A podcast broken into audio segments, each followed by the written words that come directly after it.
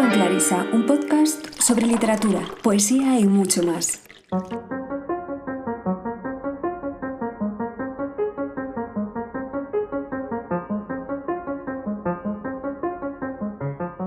Hoy he preparado una taza de té más tarde de lo habitual. Las luces del ocaso comienzan a incidir dentro del cuarto a través de la ventana, donde grabo este episodio. El sol se despide del día. En el jardín, situado detrás de la urbanización, los gatos se atreven a salir de los escondrijos, maullan unos y otros en particular sinfonía, acorde quizá a un lenguaje secreto o a sus visiones. La noche tiene prisa por oscurecer las callejuelas bajo su manto, subyugar los tonos pardos de las hojas de los árboles. O tal vez sea solo una impresión, Tal vez sea la noche que se aproxima y su herencia céltica lo que me hace pensar de esa manera. O sea, el halo fúnebre que precede a la jornada en la que muchos de nosotros acudimos al cementerio para limpiar las tumbas de los seres queridos, a dejar flores frescas.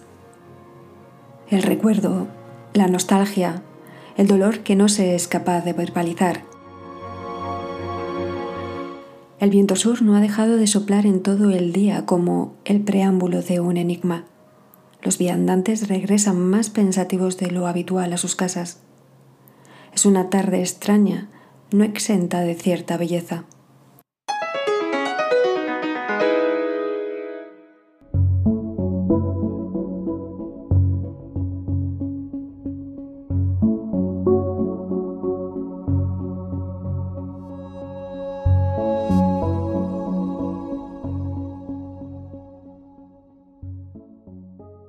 Decía Shirley Jackson que la amenaza de lo sobrenatural estriba en que ataca donde las mentes modernas son más débiles, donde el ser humano ha abandonado la armadura protectora de superstición y no tiene una defensa que la sustituya. Lo sobrenatural está ligada a la incomprensión, entonces, a lo no escrito o desligado en la escritura, o todo lo contrario.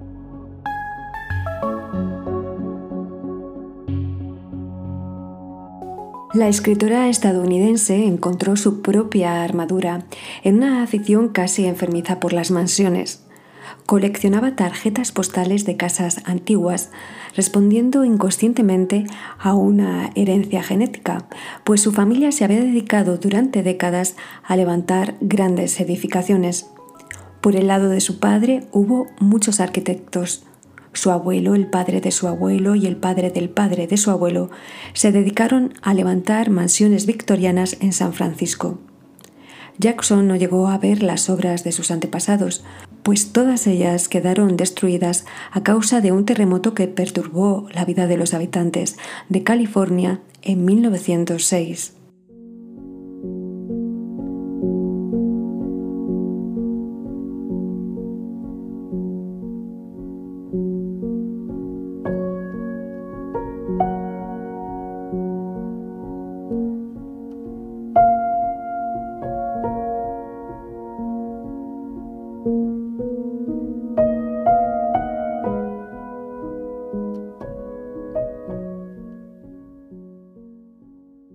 Las casas y el misterio que las rodeaba, la vida que aún permanecía latente en ellas a pesar de estar inhabitadas, fueron para Jackson una inagotable fuente de inspiración. Dicho afán por los ambientes y las relaciones que bullían dentro de casas misteriosas fue el germen de una de sus novelas más emblemáticas, La maldición de Hill House.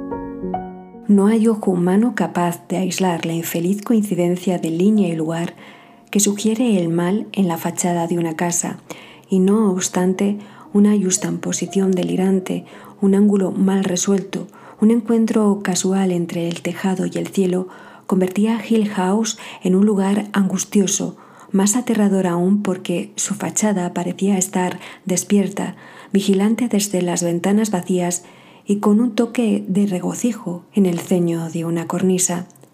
Casi cualquier casa, vista de forma inesperada o desde un ángulo imprevisto, puede devolver una mirada profundamente graciosa a quien la observa.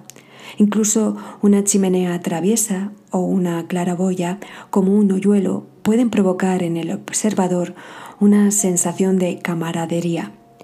Pero una casa arrogante y odiosa, que nunca baja la guardia, solo puede ser maligna. Aquella casa que parecía haberse construido a sí misma, encajando en su propio e incontenible patrón por medio de las manos de los albañiles, creando su propio diseño de líneas y ángulos, volvía su enorme cabeza al cielo sin concesión alguna hacia la humanidad. Era una casa carente de bondad, nunca pensada para que la habitaran, un lugar no apto para las personas, el amor ni la esperanza. El exorcismo no puede alterar el semblante de una casa. Hill House permanecería inmutable hasta que la destruyeran.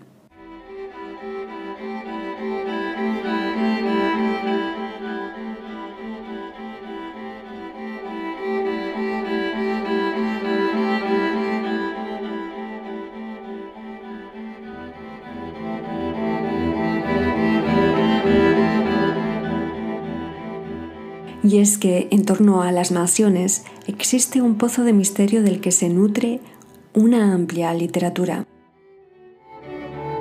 En La casa y el cerebro de Edward Baker Layton, publicada por la editorial Impedimenta, un hombre decide pasar la noche en una casa encantada en Londres junto a su criado y a su perro. Allí es testigo de espeluznantes apariciones y descubre a través de unas cartas que la casa muchos años atrás, fue el escenario de unos horribles crímenes.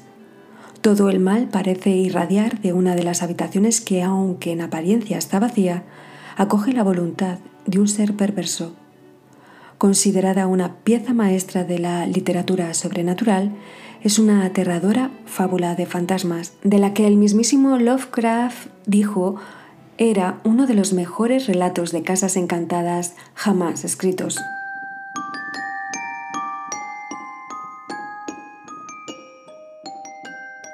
En la caída de la casa User de Edgar Allan Poe, cuento gótico por excelencia, un joven caballero es invitado al viejo caserón de un amigo de la infancia, Roderick User, artista enfermizo y excéntrico que vive completamente recluido en compañía de su hermana, Lady Madeleine, también delicada de salud. User vive preso de una enfermedad indefinible, lo que hace a todos temer por su vida.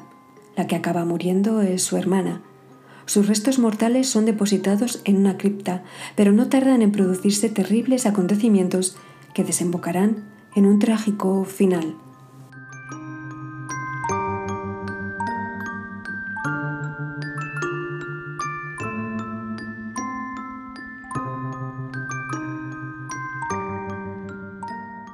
Relato extenso, detallado, de gran densidad narrativa, contiene una gran cantidad de citas o referencias a títulos y hasta poemas completos como El Palacio Encantado, cuyos primeros versos son En el más verde de nuestros valles, por buenos ángeles habitado, un bello imponente palacio, un palacio resplandecente, irguió una vez su cabeza. En los dominios del rey pensamiento, allí se alzaba, Ningún serafín extendió jamás un ala sobre edificio la mitad de hermoso.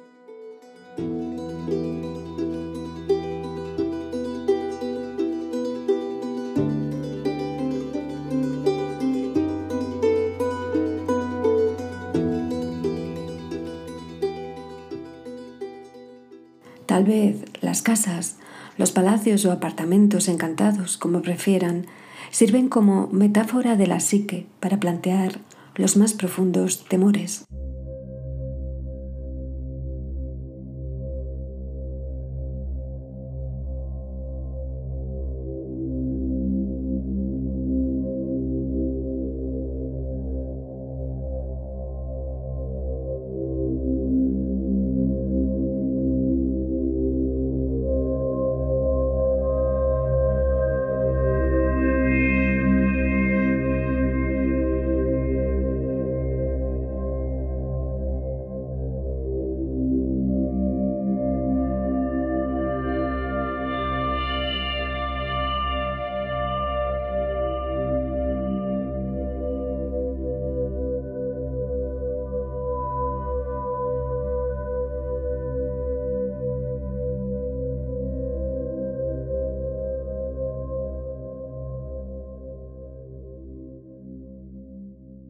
Así, en El ocupante de Sarah Waters, editorial Anagrama, el doctor Faraday es reclamado para que se presente en Handrings Hall, la mansión de los Ayers, en el desolado centro de la Inglaterra de posguerra. Faraday ya había estado allí cuando era un niño y su madre era una de las criadas de la casa. Ahora es médico, aunque con una posición social no muy cómoda, y piensa que esta visita es un golpe de suerte. Pero Hundreds Hall ya no es más que la sombra de sí misma. La señora Ayers aún es una señora elegante, aunque viva entre paredes desconchadas. Roderick, su hijo, ha vuelto de la guerra enfermo de los nervios. Se ocupa como puede de la casa y va vendiendo las tierras. Su hermana Caroline, excéntrica y masculina y no desprovista de encanto, ha tenido que volver a Hundreds Hall para ayudarlo. Pero los Sayers han llamado al doctor Faraday para que se ocupe de Betty, la joven criada que quizás solo esté enferma de miedo.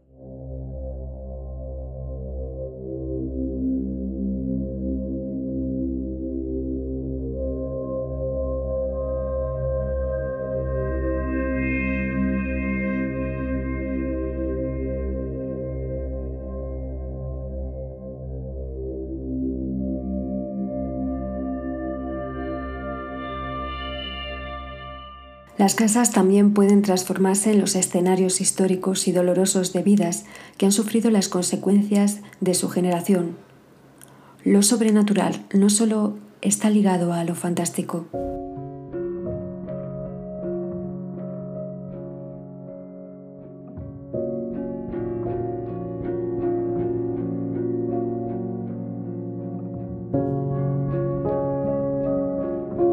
En el 124 había un maleficio, todo el veneno de un bebé. Las mujeres de la casa lo sabían, y también los niños. Durante años todos aguantaron la malquerencia, cada uno a su manera. Pero en 1873, Sete y su hija Denver eran las únicas víctimas. Así comienza la novela Beloved de la Premio Nobel de Literatura Toni Morrison. Sete, una esclava huida, Vive con su hija adolescente, Denver, en una casa que parece estar encantada y de la que huyeron los hijos varones hace ya bastante tiempo. La casa, el 124 de Bluestone Road en Cincinnati, Ohio, ha sido testigo de varias generaciones de esclavos liberados y huidos. Un día aparece una niña mojada en el porche que dice llamarse Beloved, como la hija muerta de Sete, a quien solo pudo escribir ser amado en la lápida porque no tenía dinero para más. A partir de aquí, la vida de todos los habitantes del 124 de Bluestone Road se complica. Beloved empieza a exigir más amor y atención, incluso venganza, mientras todos se preguntan quién es y de dónde ha venido.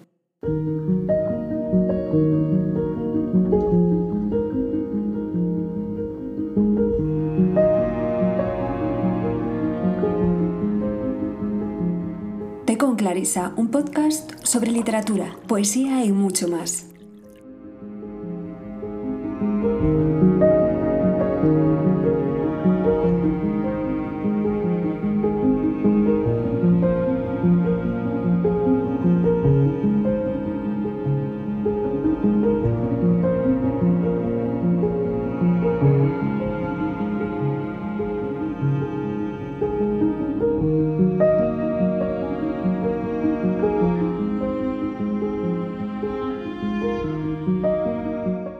Pero volvamos a Shirley Jackson y la maldición de Hill House. La escritora estadounidense se inspira en una serie de fotografías con cierto aire de enfermedad y decadencia que había construido su tatarabuelo en el barrio de North Hill en San Francisco, por lo que existe algo de realidad en esa estructura fantasmagórica casi laberíntica de la casa. La protagonista, Eleanor, busca desesperadamente un hogar, un sitio del que se sienta partícipe, es una mujer adulta, tímida y reservada, que se ha pasado gran parte de su vida al cuidado de su madre ya fallecida. Cuando Eleanor tenía 12 años y su hermana 18, y su padre llevaba un mes muerto, sobre la casa de infancia comenzó a caer una lluvia de piedras que golpearon violentamente el tejado. A Eleanor y a su hermana les molestó más las miradas y los murmullos del vecindario que el hecho sobrenatural en sí. La novela juega constantemente con la dualidad de la realidad y lo fantástico, el peso de la mirada exterior y de uno mismo, el sosiego y el terror, las verdades y las mentiras.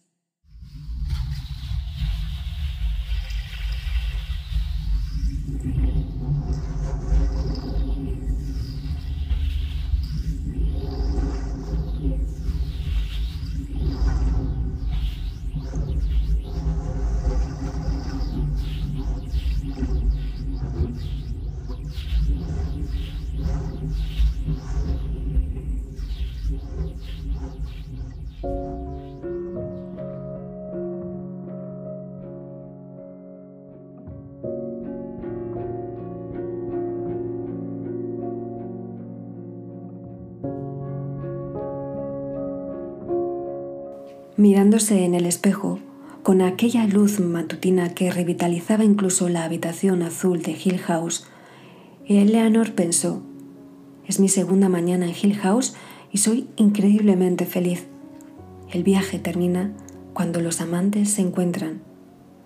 Acabo de pasar una noche casi en vela, he mentido y me he puesto en evidencia e incluso el aire huele a vino. He pasado tanto miedo que he estado a punto de perder los estribos, como una tonta, pero esta felicidad me la merezco. Llevo tanto tiempo esperando, abandonando la creencia de toda una vida de que mencionar siquiera la felicidad era espantarla. Se sonrió al espejo y dijo para sus adentros, Eres feliz, Eleanor. Finalmente te ha tocado la parte de felicidad que te corresponde. Entonces apartó la mirada de su cara en el espejo y sin reflexionar pensó, el viaje termina cuando los amantes se encuentran, cuando los amantes se encuentran.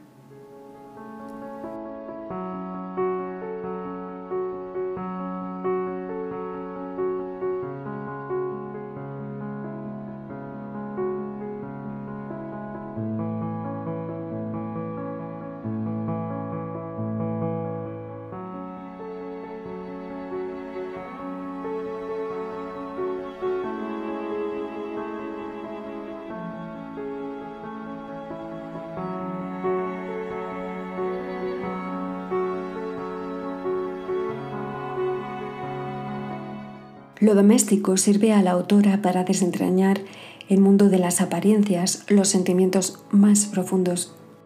Jackson no es una escritora complaciente. La angustia, la claustrofobia, el miedo son el núcleo de muchas de sus historias. Por uno de sus relatos más conocidos, La Lotería, se buscó la enemistad de gran parte del pueblo donde vivía, North Bennington, en Vermont, donde su marido, Stanley Edgar Hyman, crítico literario, había sido contratado como instructor. La Lotería, publicada por primera vez en el New Yorker el 26 de junio de 1848, provocó más de 300 cartas de lectores, muchos de ellos indignados por su conjura de un aspecto oscuro de la naturaleza humana, caracterizado por, como dijo la propia autora, desconcierto, especulación y anticuado abuso. Hasta su muerte Jackson recibió en el buzón de su casa cartas tanto de admiradores como de detractores de este relato. Tanta fue la presión que la escritora, siempre reacia a dar explicaciones sobre la trama de sus novelas, que en el número del 22 de julio de 1948 del San Francisco Chronicle, Jackson ofreció la siguiente respuesta a las persistentes preguntas de sus lectores sobre sus intenciones con el relato corto. Explicar exactamente lo que esperaba que dijera la historia es muy difícil. Supongo que esperaba al establecer un antiguo rito particularmente brutal en el presente y en mi propio pueblo, sorprender a los lectores de la historia con una dramatización gráfica de la violencia sin sentido.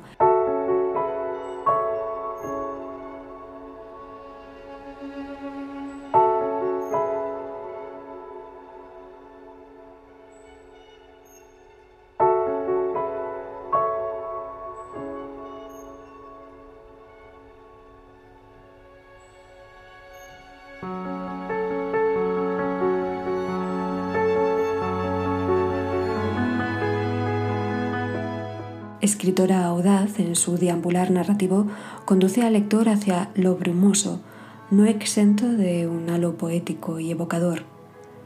Lo sobrenatural se transforma en un camino sutil, repleto de fragilidades que de otra forma serían difíciles de experimentar.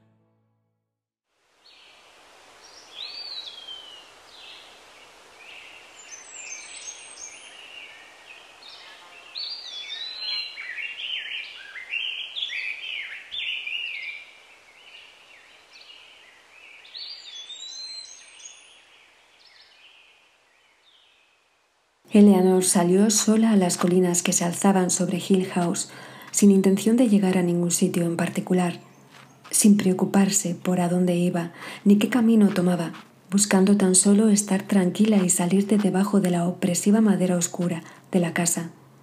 Encontró un lugar donde el césped era mullido y seco, y se echó preguntándose cuánto tiempo hacía que no se echaba en la hierba para estar a solas y pensar.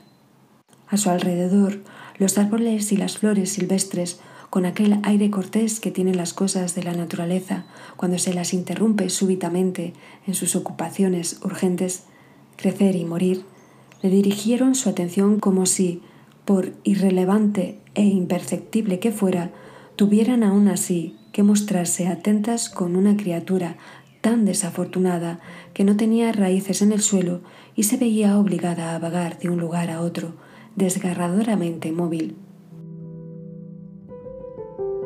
Eleanor cogió ociosamente una margarita silvestre que murió entre sus dedos y la contempló echada en la hierba. En su mente había tan solo una felicidad desenfrenada, abrumadora. Empezó a deshojar la margarita y sonriendo para sí pensó, ¿qué voy a hacer? ¿Qué voy a hacer?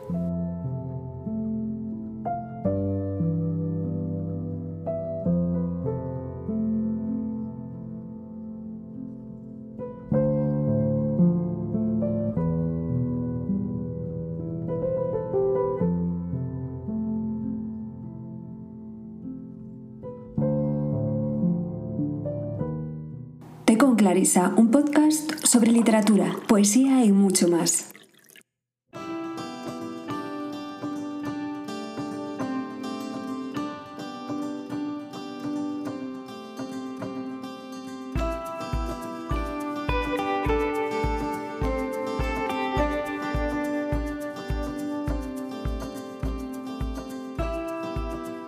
Y hasta aquí el episodio de hoy. Espero que os haya gustado. Me podéis encontrar en las redes sociales Twitter, Facebook e Instagram como Clarisa Ligarde. Y no olvidéis suscribiros al podcast.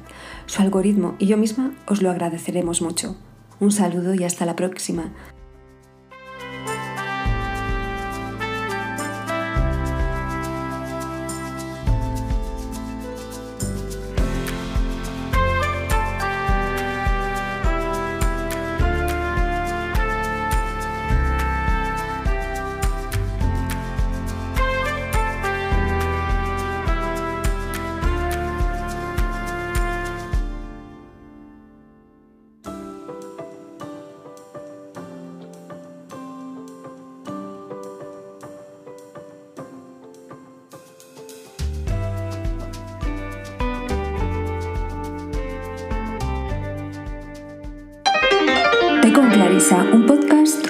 Literatura, poesía y mucho más.